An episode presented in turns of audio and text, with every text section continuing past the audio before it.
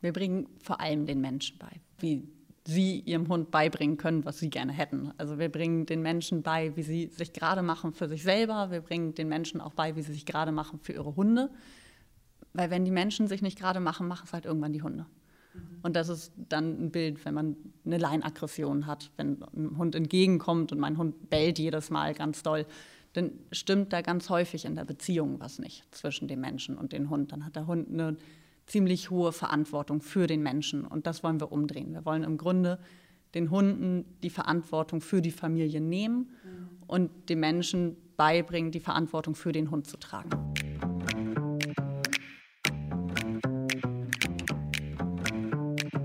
Willkommen zu MIDA, ein Podcast der Hamburger Unternehmensberatung Heikes und Carstens.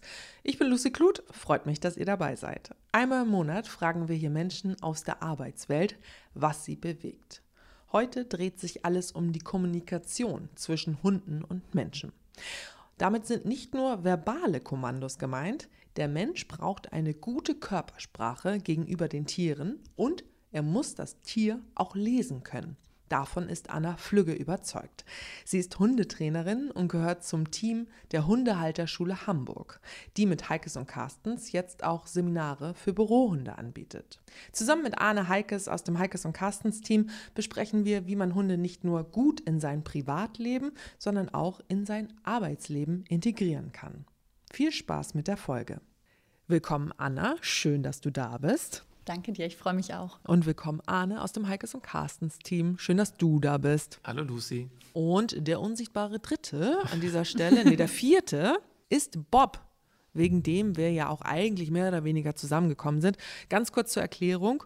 Bob ist der Hund von Arne und das ist ein Bolly Poo, habe ich es richtig ausgesprochen, ja. Arne? Ein, eine Mischung aus Bolonka Zvetna. Mhm mit einem Pudel gekreuzt. Ich nehme mal an, mit einem Toypudel. Richtig. Richtig, okay. Bob ist fünf Jahre alt und Bob wird gerade ausgebildet zum Therapiehund. Darüber sprechen wir auch gleich nochmal. Wenn wir Bob jetzt rufen, meinst du, er kommt dann? Wenn ich pfeife, kommt er auf jeden Fall. Wenn ich ihn rufe, dann wird er erstmal gucken. Soll ich mal machen? Ja, mach mal. Bob, hierher. Es regt sich nichts. Also ich sehe ihn nicht, aber ich höre auch nichts. Normalerweise hört man ihn, wenn, wenn er sich bewegt. Nee, er guckt, er guckt. Hier, komm her. Ah, ah, da, hallo Mausi. Na, Bobby, ganz langsam. vorsichtig. genau, er kennt Anna und er weiß nicht, ob das hier alles mit rechten Dingen Ja, zugeht. stimmt, du bist deine Hundetrainerin und das ist ja so ein bisschen so, als hätte man seine Lehrerin am Nachmittag zum Kaffee zu Besuch. Also mhm. wenn die Mutter oder der Vater da mit der Lehrerin sitzen würde. Genau so guckt er auch gerade. so ein bisschen bedröppelt gerade, ne? Ganz kurz, äh, wir sind ja hier ein Audioformat, also Toypudel ist äh, er ist relativ klein, er hat äh, ein schwarzes Fell mit so kleinen äh, Löckchen. Ja. Du musst auch wahrscheinlich regelmäßig zum Friseur, ne? Äh, ich mache das selbst. Ah, das ist selbst? Äh, okay, genau cool. vorgestern das letzte Mal. Das ist immer irgendwie vorne die ganze Zeit Leckerlis reindrücken und mit der Schermaschine dann über den Hund. Mhm. ähm, das ist so Bob und mein therapeutisches Hundefrisieren einmal im Monat. Über die Ausbildung von Bob sprechen wir ähm, na, gleich auf jeden Fall nochmal und wir sprechen auch über eure Kooperation. Es mhm. gibt eine Kooperation zwischen der Hundeschule von Anna und von Heikes und Carstens. Darüber reden wir auch auf jeden Fall. Wir starten aber erstmal so ein bisschen mit dir, Anna, so ein bisschen deine Geschichte, wie du auf den Hund gekommen bist, mhm. sozusagen, und zur Hundeschule, die du ja gemeinsam mit deinem Geschäftspartner Carsten Schmiel führst. Mhm. Auf eurer Homepage steht bei deiner Beschreibung, ähm, dass du mal Angst vor Hunden hattest. Und das ist irgendwie kaum zu glauben, weil neben diesem Text sieht man dich dann mit den Hunden und denkt so, hä, wie kann denn das sein? Also wie kam es dazu sozusagen, dass du mal Angst hattest und jetzt sogar Hunde ausbildest? Wie es dazu kam, dass ich Angst hatte, weiß naja, ich nicht. Achso, ja, gut, also okay. Es, ähm, es ist nie irgendwas passiert. Okay. So, das gab keinen Vorfall, ich wurde nicht gebissen. Wir hatten Hunde im Umkreis, also ich hatte auch einen Umgang, ich hatte einfach wirklich Angst. Wie lange? Also bis ich fünf war mhm. ungefähr, dass es auch wirklich richtig doll war. Und dann hatte eine meiner Erzieherinnen in der Kita zwei Hunde und das waren die ersten Hunde, vor denen ich keine Angst hatte. Die, die hatte sie auch mit? Die hatte sie mit, die waren ah. im Büro dabei, also quasi wie der moderne Therapiehund, nur dass es damals noch nicht so modern war. Ja. Mit denen war ich auch relativ eng zusammen, weil ich da auch hin durfte, weil die das auch schön fand, dass ich gut mit denen sein konnte. Mhm. Danach waren Hunde okay. Mhm. Ich hatte aber nicht so den engen Bezug dazu. Das ist dann ein bisschen später gekommen, dass ich dachte, Mensch, ein eigener Hund wäre doch auch ganz schön. Das wollten meine Eltern aber nicht. Und nachdem ich mit 18 eine Weile im Ausland war, wo auch zwei Hunde waren, bin ich wiedergekommen und habe das durchgesetzt bekommen. Da warst du dann totally in love. Aber ja. sowas von. ähm, jetzt mal ganz kurz so Retro-Perspektiv. Äh, diese Hunde in der Kita, ja. waren die schon so ausgebildet, wie du das jetzt machst? Gar nicht. Nein, gar nicht. Gar nicht. Okay. Da war eine Flexileine an den Hunden dran. Flexileine heißt was? Das ist so eine Aufrollleine, ja. wo der, wenn der Hund geht, ist die Leine permanent auf Zug mhm. und macht sich länger. Das geht, glaube ich, wie lang sind die? Zwei Meter oder so mhm. können die werden? Wesentlich mhm. länger. Nein, echt? Ja, ja. Oh, wow. Ähm, und dann kann man die Hunde mit so einem Knopf stoppen. Ah, doch. Die, und dann, dann laufen die da so ganz ja. unangenehm ja, rein. Ja, ja, und ja. eigentlich lernen die nur, wenn ich ziehe, geht es weiter. Also es hat mit einer Erziehung nicht so wirklich was zu tun. Die Hunde haben schon gehört, so, aber die waren noch nicht so groß. Also das war ein Jack Russell Terrier war das, glaube ich, und ah, eine Tierschutzhündin. Okay. Ja, okay. Und ähm, du machst es wahrscheinlich jetzt anders in der Hundeschule. Das ist aber jetzt auch noch mal ein Sprung von ich äh, hole mir einen Hund dann zu sagen, ich gründe eine Hundeschule, beziehungsweise ja. ich äh, werde Hundetrainerin und mache mit jemandem zusammen eine Hundeschule auf. Ja. Wie ist es denn dazu dann gekommen? Als ich mit 18 meine erste Hündin gekauft habe, Lotti, bin ich zu Carsten in die Hundeschule gekommen, weil ich es nicht gut hingekriegt habe mit der Erziehung, gar nicht. Ich habe so gut wie alles falsch gemacht. Die war im Bett, die konnte nicht alleine bleiben, die hat Hunde angebellt, die hat Mülltonnen angebellt, die konnte nicht an der Leine, die konnte gar nichts. Aber süß war sie. Kernig. ähm, und dann war ganz klar, ich brauche Hilfe und bin zu Carsten in die Hundeschule gekommen. Also die Hundeschule gab es schon, als ich dazugekommen bin. Und Carsten hat mir beigebracht, wie ein gutes Zusammenleben zwischen Hund und Mensch aussehen kann. Dann ist sie rausgeflogen aus dem Bett. Ich habe ein Alleinebleibtraining gemacht. Ich war deutlich konsequenter. Und innerhalb von einem Dreivierteljahr oder so bin ich nur noch ohne Leine spazieren gegangen. Also es ging ja. relativ schnell, dass wir unsere Beziehung aufgeräumt haben. In der Zeit habe ich super viel gelernt. So, ich habe vor allem, ich glaube, fast alles, was ich kann, kann ich von Carsten. Mhm. Er hat mir unglaublich viel beigebracht. Die Hundetrainerausbildung hat auch so ein bisschen was dazu beigetragen, aber die hat mir vor allem beigebracht, wie ich nicht arbeiten möchte. Dann äh, kommen wir mal dazu, wie möchtest du denn arbeiten? Man kann es so ein bisschen, finde ich, ähm, ablesen aus eurem Namen. Mhm. Ihr heißt nämlich Hundehalterschule Hamburg und das H beim Halter ist auch nochmal groß mhm. geschrieben. Mhm. Und das soll ja, ich glaube, das ist schon ein Hinweis darauf, dass es nicht nur darum geht, dem Hund beizubringen, wie er sich zu benehmen hat, mhm. sondern auch so ein bisschen dem Menschen? Wir bringen vor allem den Menschen bei. Ja. Wie sie ihrem Hund beibringen können, was sie gerne hätten. Also wir bringen den Menschen bei, wie sie sich gerade machen für sich selber. Wir bringen den Menschen auch bei, wie sie sich gerade machen für ihre Hunde. Weil wenn die Menschen sich nicht gerade machen, machen es halt irgendwann die Hunde. Mhm. Und das ist dann ein Bild, wenn man eine Leinaggression hat, wenn ein Hund entgegenkommt und mein Hund bellt jedes Mal ganz doll dann stimmt da ganz häufig in der Beziehung was nicht zwischen dem Menschen und dem Hund. Dann hat der Hund eine ziemlich hohe Verantwortung für den Menschen und das wollen wir umdrehen. Wir wollen im Grunde den Hunden die Verantwortung für die Familie nehmen mhm. und dem Menschen beibringen, die Verantwortung für den Hund zu tragen. Das heißt, auch wenn ich mir als Familie überlege, einen Hund zu holen, dann ist er nicht zum Tätscheln da und dass es mir gut geht oder den Kindern gut geht, oder also nicht nur, also hat, mhm. also nicht, dass der Hund sich verantwortlich dafür fühlt, fühlt, dass es uns die, gut geht. Die Familie zu schützen. Genau, das ist Familie. auch so ein Schutzthema, was ah, man okay. dann kriegt. Der Hund als Aufpasser. Der Aufpasser, ja, genau.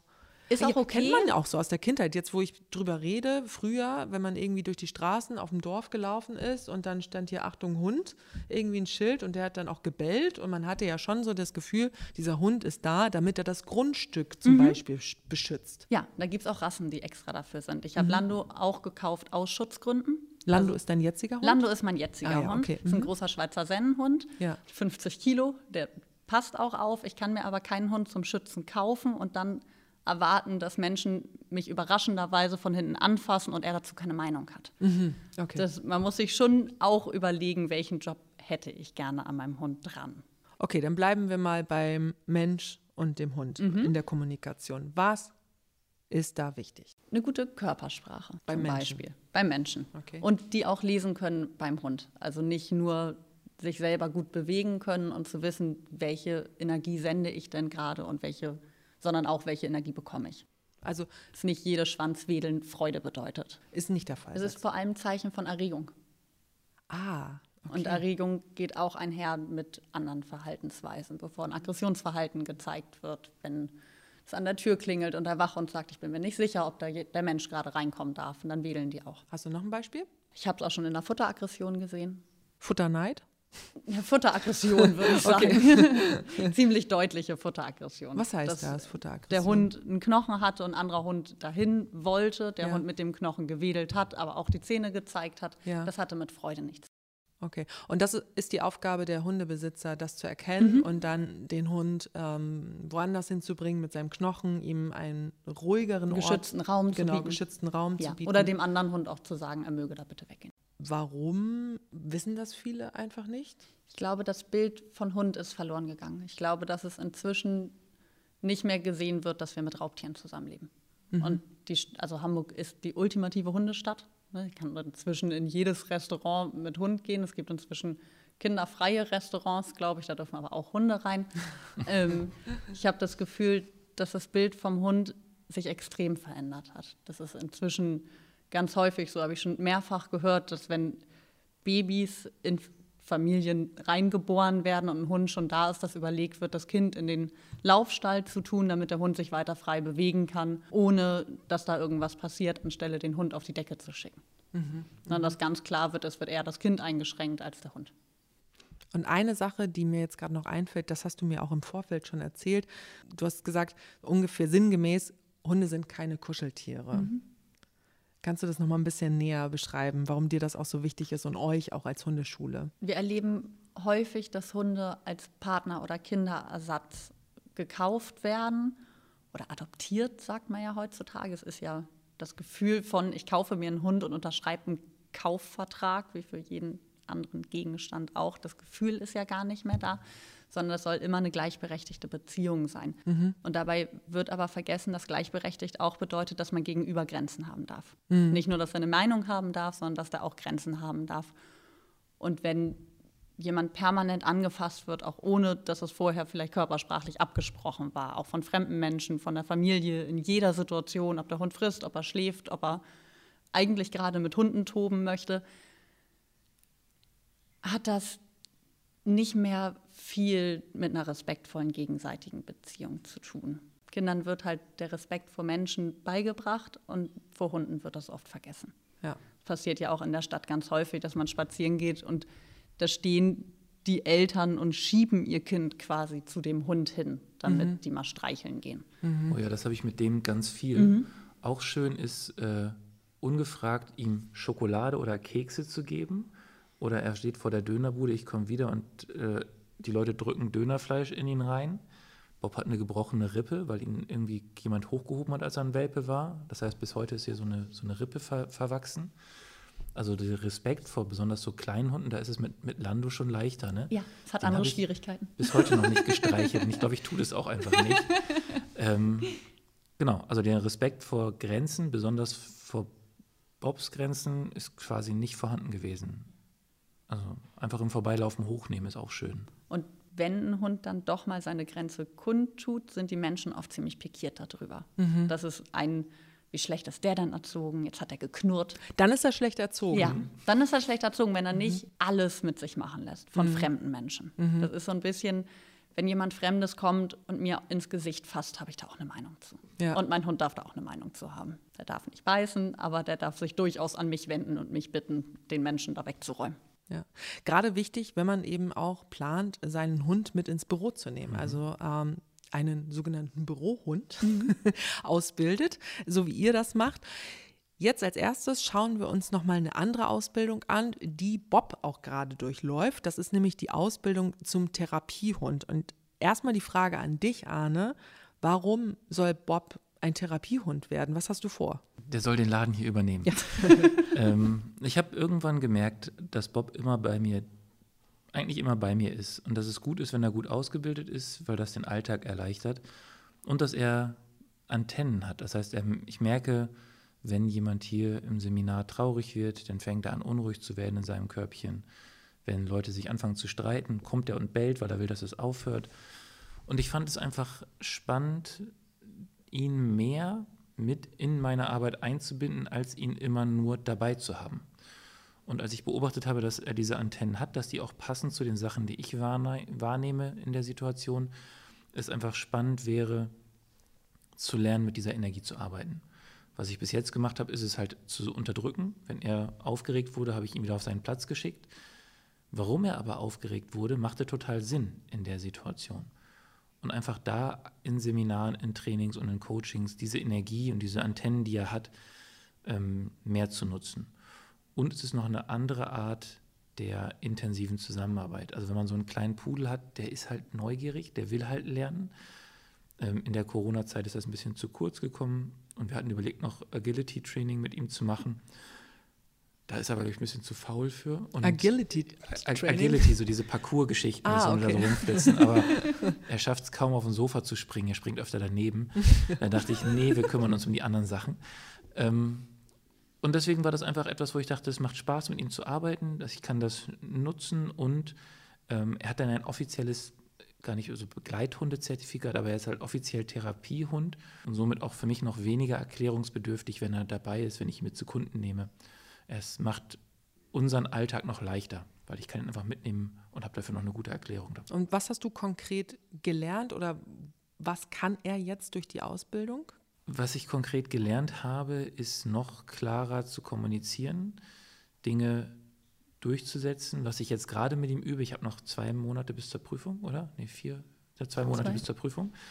Ist zum Beispiel ähm, das Kommando zu übertragen, dass ich einen Befehl gebe und dann guckt Bob mich an. Ich zeige auf dich, du lädst ihn ein und du kannst mit ihm spazieren gehen. Er hört auf alle Kommandos, die er kann, bis ich das beende.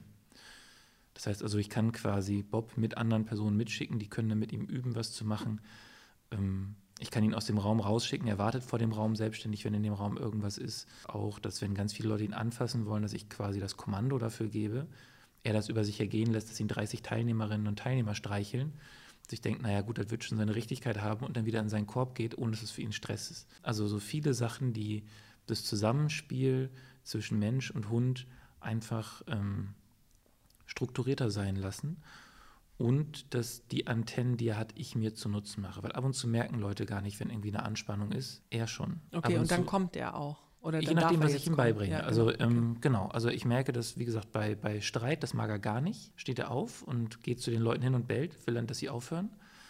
Und ähm, wenn zum Beispiel eine Coaching-Klientin oder ein Klient traurig ist oder irgendwie in Rührung kommt oder auch Tränen kommen, dann guckt er mich an und wenn ich dann sage, es ist in Ordnung, setzt er sich neben die Person und wartet, dass sie ihn streichelt. Hm. Also bietet sich quasi an, um Trost zu spenden. Und das habe ich so beobachtet und dachte mir, ey, das ist doch total wertvoll und irgendwie gibt ihm noch eine ganz andere Rolle im, im, im Rudel oder hier in der Firma, dass man ihn quasi einfach bei der Arbeit mitnutzen kann, seine Ressourcen mitnutzen kann hm. und unser Zusammenleben erleichtern. Was mich nochmal interessieren würde, bei diesen ganzen Ausbildungen, die man mit Hunden machen kann, welche Hunde sich eigentlich eignen dafür. Mhm. Bei einem Therapiehund zum Beispiel. Welche Rassen sind dafür geeignet? Es ist tatsächlich relativ schwer, so pauschal zu mhm. sagen, weil es natürlich immer individuelle Unterschiede gibt. Mhm. Also so ein Golden Retriever oder ein Pudel oder ein, eine sehr sensible Variante von einem Australian Shepherd, ein Labrador. Das sind schon Rassen, die man da reintun kann. Mhm. Letztendlich mhm. kann es aber in jeder Rasse Individuen geben, die geeignet sind. Was er nicht so geeignet ist, sind Herdenschutzhunde. Die sind halt sehr bei sich und die finden auch von Fremden angefasst werden eher nicht so gut. Mhm. Ähm, meinen großen Schweizer Sennhund Rüden, den würde ich dazu jetzt auch nicht ausbilden. Carsten hat aber auch einen großen Schweizer Sennhund Rüden, der sehr wohl geeignet wäre. Okay, also, das ist dann auch eher so eine Charakterfrage. Ja, ja, absolut. Ihr habt im Portfolio ja auch noch eine ganz interessante Sache, wie ich finde, nämlich bevor man sich einen Hund kauft, mhm. bietet ihr Gespräche an. Mhm. Warum macht ihr das? Wir bieten ein Vorgespräch an, damit sich die Leute bewusst werden darüber, warum sie einen Hund haben möchten. Wofür möchten sie ihn benutzen? Klingt so doof, aber wie möchten sie den Alltag gestalten? Sind das eher sportliche Leute? Sind das nicht besonders sportliche Leute. Wollen die viel anfassen? Wollen die wenig anfassen? Muss der Hund viel alleine sein? Muss der gar nicht alleine sein? Möchte man einen Hund haben, der auf das Grundstück aufpassen soll? Und da gucken wir schon mit den Leuten zusammen, welcher Hund gut zu denen passen kann. Klingt so, als wäre das auch eine möglich oder eine mögliche ja, Fehlerquelle ist auch jetzt so ein bisschen fies, aber kann man schon so nennen. Ja, kann man schon so, ja. lohnt sich, sagst du? Mhm, das ja. lohnt sich, absolut. Wir kommen durchaus auch mit einen Welpen aussuchen. Ah, wirklich? Sowas machen wir auch das muss man halt wollen. Und man muss auch vorher hören wollen, welcher Hund vielleicht nicht geeignet ist, obwohl man sich den ausgesucht hat. Nur weil mhm. man Dalmatiner so schön findet, nur weil ich fünf Kilometer am Tag spazieren gehe, ist ein so sportlicher Hund wie ein Dalmatiner für mich noch lange nichts dafür muss man auch offen sein. Natürlich, wenn ich mir was vorgenommen habe, so und so soll mein Hund sein. Ich finde ihn so süß, weil ich so viele Bilder von dem genau. auf Instagram gesehen habe. Ja. Ne? Oder 101 äh, Dalmatiner geguckt. Ja, oder ja, stimmt, ja, manchmal ist es ja ganz. Als Kind schon drauf genau. programmiert. genau. ja, ja, ja, total, ja klar. Die Blase zerplatzt. Mhm, total. Ja. ja, dann wollen sich Leute irgendwie Rottweiler in kleine Stadtwohnung kaufen und der Hund soll nicht aufpassen. Aber es ist halt schwierig mit einem Wachhund. Man kann einem Hund sein Wesen nicht verbieten. Mhm. Und so einen Golden Retriever auszulasten, ist relativ einfach. Auszulasten? Achso, so zu beschäftigen. Ne? Genau. Ne? Ja. Die wollen auch spazieren gehen und die wollen auch mal im Park rennen. Aber dann apportiert man dreimal pro Spaziergang und dann sind die auch zufrieden. Also das Klischee über den Golden Retriever stimmt sozusagen. Ein Golden Retriever eignet sich für Familien, ja? Schon. Ja. Es ist die erziehen sich aber auch nicht von selbst. Also nee, die haben stimmt. schon einen Hang zur Aufregung. Ja, Aufregung, ja, stimmt. Ja, wir hatten nämlich auch ein, zwei, auf jeden mhm. Fall. Ähm, auf jeden Fall auch äh, sehr nähebedürftig auch. Also, also fand ich schon irgendwie ja. so. Äh, schon Tiere, die, die auch aufmerksam Die wollen das schon gerne. Die wollen ja. schon gerne, auf jeden mhm. Fall, genau. Wollen auch gerne, obwohl sie dann ein bisschen schwerer sind, auch mal auf den Schoß. Mhm. Ja. Hat aber auch Auswirkungen. Meine Golden Retriever-Hündin, ähm, wenn ich die zu viel streichel, dann geht die jagen. Das ist ja ein Jagdhund. Ach so, wie und die geht dann jagen? Die gehorcht dann halt nicht mehr so gut, so, wenn, wenn, da du? zu viel Nähe ist. Ach wirklich? Mhm. Ist das jetzt speziell eine Retriever-Geschichte nee, das oder ist, ist das so eine, so eine generelle, kann man das so ein bisschen allgemeiner Das kann man fassen? ziemlich allgemein halten. Auch da gibt es Individuen, wo es völlig egal ist. Mhm. Also es gibt Hunde, die sind im Bett und gehorchen richtig gut. Das sind die wenigsten. Mhm. Und wir erziehen schon so, dass wir erstmal davon ausgehen, dass es nicht so sein wird und sind am Ende froh darüber, wenn es doch funktioniert ähm, anstatt das andersrum zu machen und da irgendwie alle Leute und die Hunde in große Fehler reinlaufen zu lassen. Arne hat jetzt ja als Teilnehmer seine Perspektive geschildert für die Therapiehundeausbildung. Jetzt du als Trainerin kannst das vielleicht noch mal ein bisschen ergänzen. Also was mhm. ist auch das Ziel dieser Ausbildung eigentlich und auch ein bisschen so, wie läuft das formal ab? Wir haben sowohl Praxiseinheiten als auch Theorieeinheiten. Ich hatte zum Beispiel das Gefühl, als wir über Grenzen, also über eigene Grenzen und über die Grenzen des eigenen Hundes gesprochen haben, dass da ziemlich viele Aha-Momente waren bei den Leuten, weil da auch ziemlich enge Zusammenhänge sind. Also wenn man bei sich selbst vielleicht nicht so gut Grenzen ziehen kann, dass man die auch nicht das ist eher dem so Hund ist, geben kann? Das ist eher so, dass die Hunde oft Sachen nicht so gerne mögen, die die Menschen auch nicht so gerne mögen. Das also die gucken sich das so ein bisschen ab? Oder die Energie überträgt. Die Energie überträgt mhm. sich, okay. Die, man sieht nicht nur manchmal gleich aus, ne? sagt man ja auch mal ganz gerne, das Frauchen. Man und fühlt sich Herrchen, auch gleich an. Man fühlt sich auch gleich an. Okay, interessant. Okay, ja, okay. Und ähm, große Aha-Momente und das Ziel im Großen und Ganzen? Das Ziel der Ausbildung ist vor allem den Menschen ein paar Sachen an die Hand zu geben, wie sie mit den Klienten und den Hunden zusammen was machen können. Also was für Übungen kann man machen, wie kann ich meinem Hund beibringen, dass er auch mit anderen Leuten zusammenarbeitet, obwohl ich dabei bin, als auch den Hunden oder den Menschen beizubringen, wie sie ihren Hunden beibringen können, dass die sich raushalten. Also dass die Ruhe halten, auch in aufregenden Momenten. Wie kriege ich meinen Hund aus einer kritischen Situation wieder raus? Zum Beispiel in der Schule kann das ja schon passieren, dass sich zwei Kinder mal streiten und der Hund da aber irgendwie zwischenhängt. Mhm. Und dann muss man den Hund da rauskriegen ohne die Kinder da wegzuräumen. Also wir setzen da schon auf einen sehr hohen Gehorsamstandard. Ja, es ist wahnsinnig viel Impulskontrolle. Ne? Mhm. Als ich beim letzten Seminar reinkam, wurde, ich war ein bisschen zu spät, wurde ich begrüßt mit, Arne, du darfst heute nicht mit deinem Hund reden und wir werden alle zehn Minuten klatschen. Oh, okay. So, und das heißt, ich hatte Auf, den Auftrag, den ganzen Tag den Hund nur nonverbal zu steuern oder mal ein Kommando, wenn es geht, aber nicht mit ihm reden. Und da Bob auf Lärm reagiert und dann hochpitcht, ja. lief ein Timer über neun Stunden, und dass alle zehn Minuten geklatscht wurde. Nein, Mhm. neun Stunden habt ihr das durchgezogen? In der Mittagspause und so nicht. Aber Ja, wir haben okay. schon ziemlich. Und immer wenn er eingeschlafen ist, haben wir geklatscht.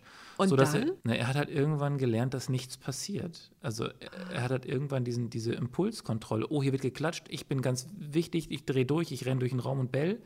Irgendwann fing Leute nur an zu klatschen. Er guckte hoch, drehte die Augen weg und hat sie wieder hingelegt. So, das bringt doch jetzt hier eh nichts. Ja. Ähm, und seitdem ist das quasi gelöscht, das Verhalten. Also, wenn so eine Lautstärke ist, merkt er, er guckt mich dann an, ich nick nur einmal und er legt sich wieder hin. Also er hat dann gelernt, anstatt selbst hochzupitchen, rumzurennen und Alarm zu machen, einmal in meine Richtung zu gucken, ist alles in Ordnung, ja, der sieht entspannt aus, ich kann mich wieder hinlegen. aber ist das das Geheimnis, sage ich mal? Ähm, Das ist jetzt kein, das, was wir jetzt hier offenbaren, dass, ähm, äh, dass, dass der Hund einfach checkt, das Erste, was ich mache, ist zu meinem Herrchen oder zu meinem Frauchen gucken und das Kommando abzuwarten, die Reaktion. Das ja, ist es. Das, das ist das Geheimnis. Das ist tatsächlich, wenn unsere Hunde das im Alltag gut könnten, in jedweder Situation und sagen, okay, ich fühle mich unwohl, ich habe Angst, ich zeige gleich Aggressionsverhalten, was auch immer. Und sie fragen aber, bevor sie ein Verhalten zeigen, erstmal bei ihrem Menschen ab, ob das denn gerade angesagt ist, wäre das schon mal gar nicht so schlecht. Naja, damit steht und fällt wahrscheinlich einfach Ja. vieles, ne? Ja. Und eben auch nonverbal, dass man eben gerade, wenn man auch beim Kunden sitzt, nicht jetzt hier im Monolog hält, Ja. dem Hund alles erzählt, sondern einfach mal guckt. Oder zu lächeln, wenn der Hund es gut macht. Ah, ja, stimmt, das vergisst Man man. könnte man ja ist immer so ein bisschen auf mm, Probleme getrimmt, aber natürlich klappt ja. es ja auch Ja, einfach. genau, ja, stimmt. Und bei Bob waren es tatsächlich die Wiederholungen. Ah. Und deswegen haben wir es so häufig gemacht. Wir brauchten halt eine unglaubliche Bandbreite an Wiederholung desselben Verhaltens, damit sich irgendwas verändern kann. Mhm. Er musste ja auf die Idee kommen, was anderes auszuprobieren. Da ist er ja bis dahin nicht drauf gekommen. Okay, Weil es halt auch zu selten war. Dann hat sich doch vielleicht jemand aus den Seminaren darüber gefreut, dass er sich ähm, nicht so gut benimmt, würde ich jetzt mal sagen. ähm, und da war es halt egal. Ja. Wir haben ja. einen Kunden gehabt, ein Kundensystem, die sich den ganzen Workshop diebisch darauf gefreut haben, am Ende zu klatschen und ihn alle dann anzufeuern, wenn er bellend im Kreis rennt. Das heißt also, ich habe es dann irgendwann einfach gesagt, dann macht, dann los jetzt, ihr dürft klatschen. Und dann war natürlich voll Alarm. Und dieses Verhalten, was so lange antrainiert war, auch falsch antrainiert, ja. zu löschen, das war schon eine Tagesaufgabe. Und danach hat er, der hat zwei Tage geschlafen, ist aufgestanden, essen, wieder pennen. Aber auch schön zu sehen, dass es eine, ein Tag ist oder zwei Tage, Ein zwei Tag. Seminartage und es dann eben auch Klick macht bei ihm und dass er das dann auch umgesetzt hat. Das liegt aber so. auch daran, dass Bob gut erzogen ist. Ah ja, Also grundsätzlich. Die schon beiden. Mhm. haben einfach auch eine gute Beziehung miteinander. Die waren, als sie die in Anführungsstrichen normale Hundeausbildung gemacht haben, ähm, bei Carsten in den Gruppen und das war einfach wirklich gut vorbereitet. Also Mhm. der konnte schon Ruhe halten, der konnte schon auf seiner Decke sein, der kann ordentlich an der Leine laufen. Der war auch vorher schon gut erzogen und hat gelernt zu lernen. Und dann geht es relativ schnell. Es lohnt sich auf jeden Fall zur Hundeschule. Und zu auch von Anfang an zu gehen und nicht zu warten, bis man große Probleme hat. Ja. Wenn die Welpen sind, wirkt das für viele Leute ganz häufig ziemlich niedlich, wenn die im Übersprung über Tische, über Sofas, unter Stühlen durchfetzen. Wenn sie dann 45 Kilo wiegen und das Verhalten mit zwei immer noch zeigen, ist es halt nicht mehr besonders süß. Ja. Es ist halt genauso wenig niedlich, wenn sie klein sind. Es sieht nur anders aus. Und was man schon mal machen könnte, nur um sich darauf vorzubereiten, ob das ein Verhalten ist, was man wirklich haben will, sich zu fragen, ist das wirklich süß oder sieht das nur süß aus? Mhm. Ja, das sind die großen Pfoten, ne? die Mhm. Babypfoten hier, Welpenpfoten. Das äh, macht es natürlich alles so niedlich. Und ich glaube, es ist immer auch irgendwo eine Analogie zu kleinen Kindern. Also auch Ja. wenn man das nicht möchte und das auch überhaupt nicht gleichsetzen kann, natürlich hat es dieses tapsige Verhalten, hat natürlich was von, von, von kleinen Kindern, die auch noch nicht richtig hören können, die auch noch Sachen umstoßen. Und äh, Na klar. was mir auch schon die ganze Zeit auf der Zunge liegt, ist auch dieses, ähm, diese Grenzüberschreitung, auch Kindern zum Beispiel mal ins Gesicht zu fassen, wenn die so klein sind. Ne? Also früher so ganz klassisch in die Wange zu kneifen. Und äh, das ist ja auch analog zu einem Hund auch einfach so, dass die auch, auch gerade ganz kleine Hunde, du wirst es wahrscheinlich auch kennen mit Bob, ne? Ähm, immer schön angefasst werden, weil die sind ja so klein. Also, also es hat auch so ein bisschen was, die können sich auch nicht wehren. Und ich glaube, dass es gar nicht nur das ist. Ich glaube, das ist ein allgemein fehlender Respekt vor anderen Lebewesen. Das ist ja, auch Schwangere werden einfach angefasst. Ja. Ja. Nur weil ein Baby im Bauch ist. Letztendlich fasst man aber trotzdem die Frau an. Und nicht Ja, so. ja. Es wird in Kinderwegen reingegriffen. Das werden Hunde angefasst. Es werden Menschen, die vielleicht nicht gut sehen können, über Straßen rübergeführt, ohne sie zu fragen, ob sie da überhaupt hinwollen. Mhm. Vielleicht ist das gar nicht der Weg. Es wird sich eingemischt in Kindererziehung. Es, jeder hat ja zu allem eine Meinung heutzutage. Mhm. Und das ist schon, glaube ich, ein fehlender Respekt. Ja, und vor allen Dingen auch bei kleinen Hunden. Das, ich hatte das letzte Woche dass jemand auf der anderen Straßenseite Bob ist ohne Leine und sitzt bei mir an der Ampel, setzt sich an der Ampel neben mich hin, wartet, bis ich das Kommando gebe, dass er rübergehen kann. Mhm. Ist auf der anderen Seite ein Rentner und ruft den Hund rüber. Äh, über eine rote Ampel, so, ach da, du bist ja aber süß, mhm. kommst du mal rüber, kommst du mal her zu mir? Mhm. Ich habe dann wertschätzend gefragt, ob er noch alle Latten am Zaun hat. aber ähm, also ohne, also das ist halt auch so, es, es gibt überhaupt, also bei Kindern gibt es, finde ich, noch eine Grenze. Bei kleinen Hunden ist das bei einigen Leuten vollkommen entkoppelt. Also es gehen ja. auch Leute auf meinen Hund zu, reden mit dem, füttern den und gehen dann weg, haben mich weder gefragt noch angesprochen. Das mit dem Füttern finde ich auch wirklich krass. Also weil du weißt ja nicht, was dieser Hund eigentlich essen darf und nicht. Also auch Hunde können Diabetiker sein zum Beispiel. Ne? Absolut. Ne? Oder richtig schlimme Allergien ja, haben. Ja, eben. Also dass, äh, da, dass da einfach nicht drüber nachgedacht wird und dass so Regeln, die wir eigentlich ja eigentlich auch untereinander haben sollten, aber du hast ja schon gerade ein bisschen aufgezählt, dass es ja auch mhm. an vielen anderen Stellen nicht äh, so einen Konsens gibt, was so manche Dinge angeht. Kommen wir am Ende nochmal zu dem Bürohundeseminar. Das ist ja mittlerweile eine Kooperation. Ihr, die Hundehalterschule, arbeitet jetzt zusammen mit Heikes und Carstens und bietet eben ein Seminar an für Bürohunde. Einmal vorab, was haben Menschen davon, einen Bürohund mitzunehmen? Das ist mittlerweile wissenschaftlich auch erwiesen, dass es positive Effekte haben kann. Zum Beispiel, dass eben das Stresslevel äh, sinkt, zumindest bei dem Hundebesitzer. Aber auch im Team wächst so ein bisschen die Arbeitsplatzzufriedenheit, wenn ein Hund anwesend ist. Und wenn man Hunde streichelt, dann wird das Bindungshormon Oxytocin ausgeschüttet. Mhm. Und das wiederum wirkt sich positiv auf den Blutdruck aus und überhaupt auf das Stresslevel. Was haben denn Hunde davon, dass sie mit ins Büro genommen werden? Sie können mehr Teil des Rudels sein. Das ist, wenn ein Hund acht bis zehn Stunden pro Tag alleine bleiben muss, ist das für den erstmal nicht so schön. Geht schon, man kann denen das auch beibringen und man kann ihnen auch beibringen, dass sie entspannt sind und schlafen können für das gemeinsame Miteinander ist es trotzdem schöner, wenn ein Hund dabei sein kann. Was muss denn so ein Team grundsätzlich wissen, wenn ein Hund mit ins Büro kommt? Der Hund wird nicht gestreichelt, ohne das mit dem Besitzer abzusprechen. Wenn der Hund zum Beispiel in der Box ist oder in einem Büro, wenn der Besitzer in einem Meeting ist, wird er da auch drin gelassen und nicht wieder rausgeholt. Der wird nicht einfach gefüttert, auch nicht, wenn man weiß, dass der vielleicht keine Allergien hat. Der Hund wird gelassen einfach, damit er sein kann. Mhm. Okay. Und aber hat ein Hund nicht auch irgendwie die Funktion, dass man den eben auch mal, also dass man so ein bisschen Stress abbaut, also so, mhm. dass man eben auch mal hingeht und sagt, Mensch, hey Bob, und irgendwie sich kurz mal ja auch ablenkt, also ne, mal, mal aufsteht von seinem Platz. Ähm, wie kann man das denn gut einbauen oder wie kann das dann funktionieren mit einem Hund im Büro? Ja, den Gedanken daran kann ich gut verstehen. Das Problem ist, wenn 30 Leute kommen und alle abwechselnd nacheinander den Hund anfassen, weil die haben gerade zu viel Stress und mhm. müssen den irgendwo hin tun, ist der Stress irgendwann beim Hund. Mhm. Der ist dann und überreizt dann, genau. ja. Und bekommt ja auch unendlich viel Aufmerksamkeit. Und wenn es dann Tage gibt, wo es die Aufmerksamkeit nicht gibt, ist es ja auch unfair für den Hund. Das heißt, man muss so ein bisschen gucken, sind wir hier für den Hund, damit der Hund hier ist und die ganze Zeit bespaßt wird, oder sind wir hier, weil wir zusammen arbeiten wollen und der Hund darf mit? Und es mhm. geht eher darum, dass der Hund mit darf. Arne, warum hast du das ins Portfolio geholt? Ich bin ja relativ gut darin, Angebot und Nachfrage zusammenzubringen. Das heißt, ich bin ja viel in verschiedenen Firmen und sehe, was da gerade so los ist. Und in der Corona-Zeit haben sich sehr viele Hunde angeschafft. Also ich habe das Gefühl, Eimsbüttel ist hier in Hamburg komplett voll. Und da waren alle im Homeoffice und die Leute haben dann in den Pausenzeit mit den Hunden verbringen können. Die Kinder waren nicht in der Schule. Man hatte einen ganz anderen Alltag. Und jetzt gehen Leute wieder zurück viele zwei, drei Tage die Woche ins Büro und jetzt gibt es aber ganz viele Hunde, die unterschiedlich gut erzogen wurden.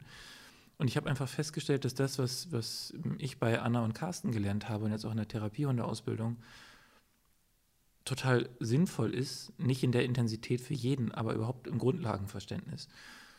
Und habe mal mit den Leuten gesprochen, die sagen, oh, wir hätten gerne mehr Bürohunde, das geht aber nicht, weil die so schlecht erzogen sind oder die vertragen sich nicht oder, oder, oder. Und ich habe einfach festgestellt, jetzt haben viele Leute Hunde und jetzt sind die viel alleine zu Hause oder Hundesitter fahren morgens rum, sammeln mit dem Bulli die Tiere ein Und irgendwie wäre es doch schön, wenn man den Firmen auch noch anbieten könnte als eine Weiterbildung, neben klassischen Kommunikationstrainings, Führungskräfteausbildung, dass wir nicht alles haben.